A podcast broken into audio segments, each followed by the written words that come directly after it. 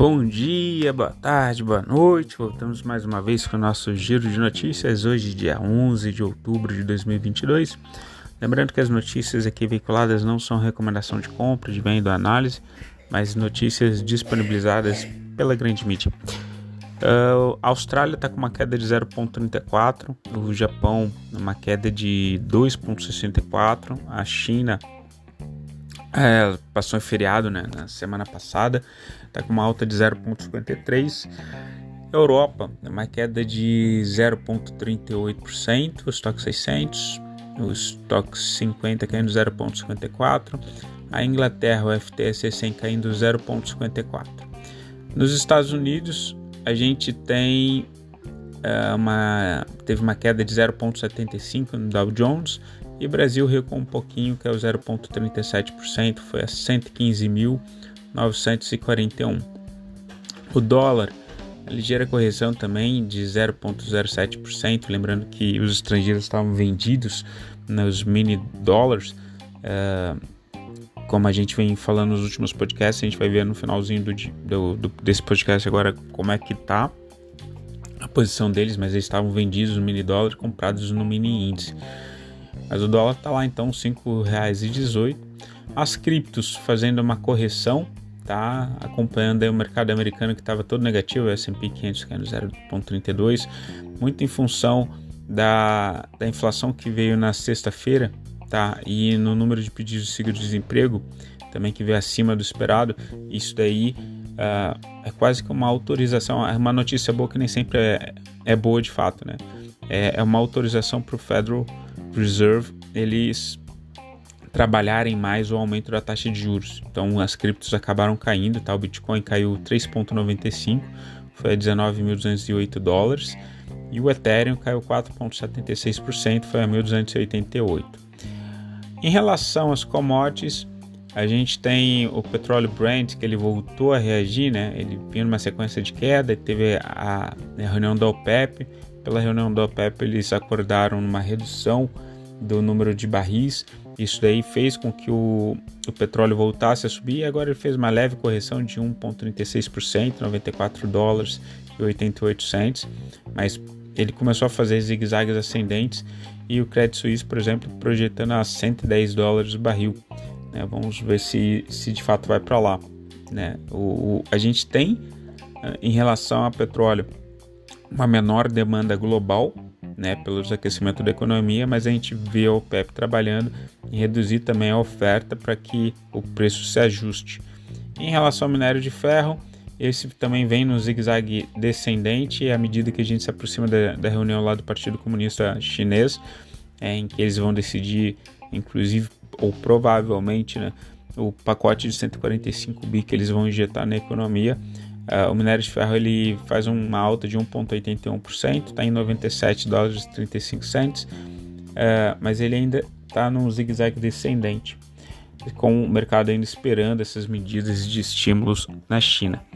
Nos Estados Unidos, os índices de futuro de ações dos Estados Unidos eles operam em queda nessa terça-feira, dia 11, com os investidores ali receosos com os dados de inflação referentes a setembro a inflação ao produtor será divulgada na quarta-feira, dia 12, enquanto a inflação ao consumidor será revelada na quinta-feira, dia 13. As bolsas de valores norte-americanas acumulam fortes perdas, é, fortes perdas nas últimas semanas, ali em meio a uma onda de pessimismo né, que toma conta ali do mercado, diante dessa possível elevação da taxa de juros que a gente mencionou, como a gente está é, teve resultados positivos ali no payroll da semana passada, né? E, e a gente lembra aquela, sempre aquela relação: quando a gente aumenta a taxa de juros, a gente tira dinheiro de circulação, com isso a gente combate a inflação, mas também desestimula a indústria e desestimula a criação de empregos. A partir do momento em que está sendo gerado empregos, então o Fed ele se sente mais confortável de aumentar a aposta dos economistas, dos analistas nos Estados Unidos é que o próximo aumento seja de 0,75, então eles vão sair de 3,75 para 4,5, tá? É, e muito próximo ao teto, em que o pessoal vem projetando, tem alguns analistas projetam 4,75, outros 5, né? O de St. Louis, o delegado de St. Louis gostaria é, de que o juros chegasse a 5% nos Estados Unidos e, e os juros devem se manter nesses patamares até a inflação dos Estados Unidos cair de 8,3 para 2%, segundo já anunciou o Jeremy Powell, presidente do Federal Reserve. Tá? O clima então ele permanece frágil, tá?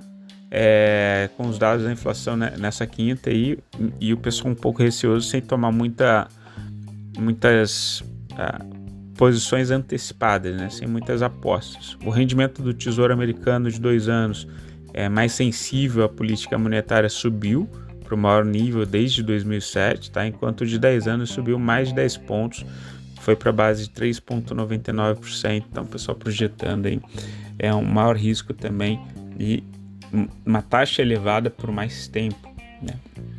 Na Europa, as bolsas de valores elas operam majoritariamente em queda. Tá? A gente tem o DAX 30 da Alemanha caindo 0,43, o CAC 40 da França caindo 0,17. Né? A gente viu que o estoque 600 estava caindo também. Uh, muito em função tá? É, dos novos ataques russos à Ucrânia, da fala também de que a Bielorrússia faria uma nova, abriria uma nova uh, frente de batalha na Ucrânia, então a Ucrânia teria mais de um de um de um ponto de batalha agora, né? Porque ele é, lutaria contra exércitos mistos da Bielorrússia na parte norte e também com a notícia de que os estoques de armas e munições é, oriundas dos Estados Unidos para a guerra estão em níveis muito baixos. Tá? Eles não, é, é, os Estados Unidos está quase que é, trabalhando com uh, um aprendizado né, de como seria é, manter uma guerra muito longa é, e, e, de logísticas um pouco complicadas ali. Estava uh, vendo isso na, na Sky News. Então tudo isso acaba corroborando ali para uma baixa tá, da bolsa de valores e também os questionamentos também dos analistas ali da Europa, Sky News, da Deutsche Welle, no sentido de que é, o que, que seria pior, né? Um Putin vencendo a batalha na Ucrânia ou um Putin que venha a ser derrotado na Ucrânia? Como é que ele vai levar essa derrota? Porque aí ele eventualmente poderia utilizar armas químicas também, ou enfim né, já é, é um pouco imprevisível. Isso daí então trazendo temor à, à Europa, a Europa que já sofre, né, à medida que se aproxima do, do inverno é, e o custo de energia muito alto, a gente tem também um cenário de aumento de taxa de juros para combater a inflação, tudo isso acaba desestimulando o PIB. Por quê? O custo de produção alto já deixa os produtos mais caros. Aumento de taxa de juros já deixa o financiamento mais caro. Né? Então, isso daí faz com que as pessoas consumam menos, os resultados estão vindo muito, muito fracos na Europa. Né? inflação batendo mais 10%, seja na Ásia, seja na na é, desculpa, na Alemanha, na Espanha, na Inglaterra, inflações ali acima de 10%. Já na Ásia, as bolsas de valores elas fecharam majoritariamente em queda, Tá? As ações relacionadas a microchips no Japão, Coreia do Sul e Taiwan, elas registraram algumas das maiores perdas após o retorno do feriado, tá? juntando-se às recentes liquidações globais de ações ligadas a semicondutores e tecnologia. A gente lembra que sempre quando a gente tem um cenário de aumento de taxa de juros, o pessoal sai de tudo que é mais especulativo, por exemplo, empresas de tecnologia, que trabalham mais alavancadas e, e, e, que às vezes não tem uma demonstração contábil presente muito boa, e o pessoal que acaba comprando pela perspectiva de crescimento futuro, né, eles acabam sofrendo. Mas tem também as restrições do governo Biden ao acesso da China à tecnologia de semicondutores dos Estados Unidos, tá? que eliminaram ali mais de 240 bilhões do valor de mercado das companhias ligadas ao setor. Já no Brasil, Uh, no cenário doméstico, a bolsa de valores fechou em queda, leve queda, puxada ali pelo desempenho ruim das ações dos grandes bancos varejistas, né? além do setor de mineração e siderurgia que vem sofrendo, é, principalmente com esse desaquecimento econômico da China, a gente tem uma dependência muito grande deles, enquanto não sai o pacote de estímulos, né, a gente vê se isso acontecendo, minério de ferro caindo, é, sem, sem muita perspectiva. E, e é uma cadeia, né? E o mundo globalizado, os clientes dos chineses, digamos assim, os europeus, né, ou parte da África, se a gente tem uma crise global, tem menos gente consumindo chineses, os chineses estão enfrentando a sua própria crise, a gente que acaba como fornecedor de commodities para a China, a gente acaba sofrendo também dentro da cadeia produtiva.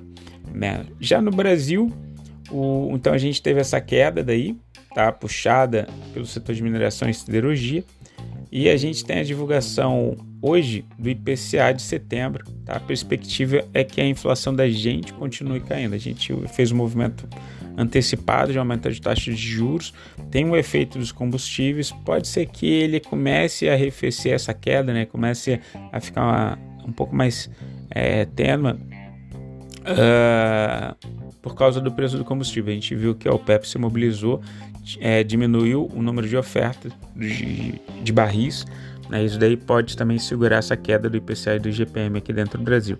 Na agenda do dia, a gente tem então o IPCA sendo divulgado às 9 horas. Ainda sobre o Brasil, a gente tem o IFIX dos fundos imobiliários. Ele vem no zigue-zague ascendente, fez uma pequena correção de 0,15. Tá? O boi gordo segue caindo, tá? junto com o dólar também que caiu um pouquinho. É, lembrando, né, quando o, o dólar sobe, né? O nosso boi gordo também costuma subir. Né? O estrangeiro está vindo com apetite e deixa o nosso produto também mais competitivo no mercado externo. O boi segue no zigue-zague descendente, também com uma desaceleração econômica global, as pessoas estão consumindo menos commodities no geral. O boi também não fica por atrás, né? E queda de 0,76 está 294 arroba. Tá? Em relação à posição dos estrangeiros, continua chamando a atenção que a gente tem vencimento de mini índice essa semana, tá? Mas os estrangeiros estão comprados em 81 mil contratos do mini índice e vendidos em 55 mil do mini dólar. Então, quando eles estão mais vendidos no mini dólar e comprados no mini índice, geralmente a bolsa é para cima. Aparentemente, a gente não vai ter alguma correção por agora, tá? O pessoal diz que já começou o rally de Natal. Pode ser, pode ser. É, pelo menos os estrangeiros não estão muito comprados no mercado à vista. Eles, na verdade, eles diminuíram bastante o mercado à vista. Eles, pelo fluxo cambial, tiraram. Tá? Amanhã a gente vai confirmar, mas seria a quarta semana consecutiva de retirada de dinheiro dos estrangeiros do Brasil. Mas eles estão posicionados em mini índice, apostando não em qual setor que vai para cima por causa das eleições, não estão fazendo nenhuma aposta, mas eles apostam que a bolsa brasileira provavelmente está barata e estão comprados mais no mini índice do que no mini dólar tá bom? Pessoal, fico por aqui, desejo vocês uma excelente semana. Qualquer coisa, entre em contato. Beijos, tchau, fui.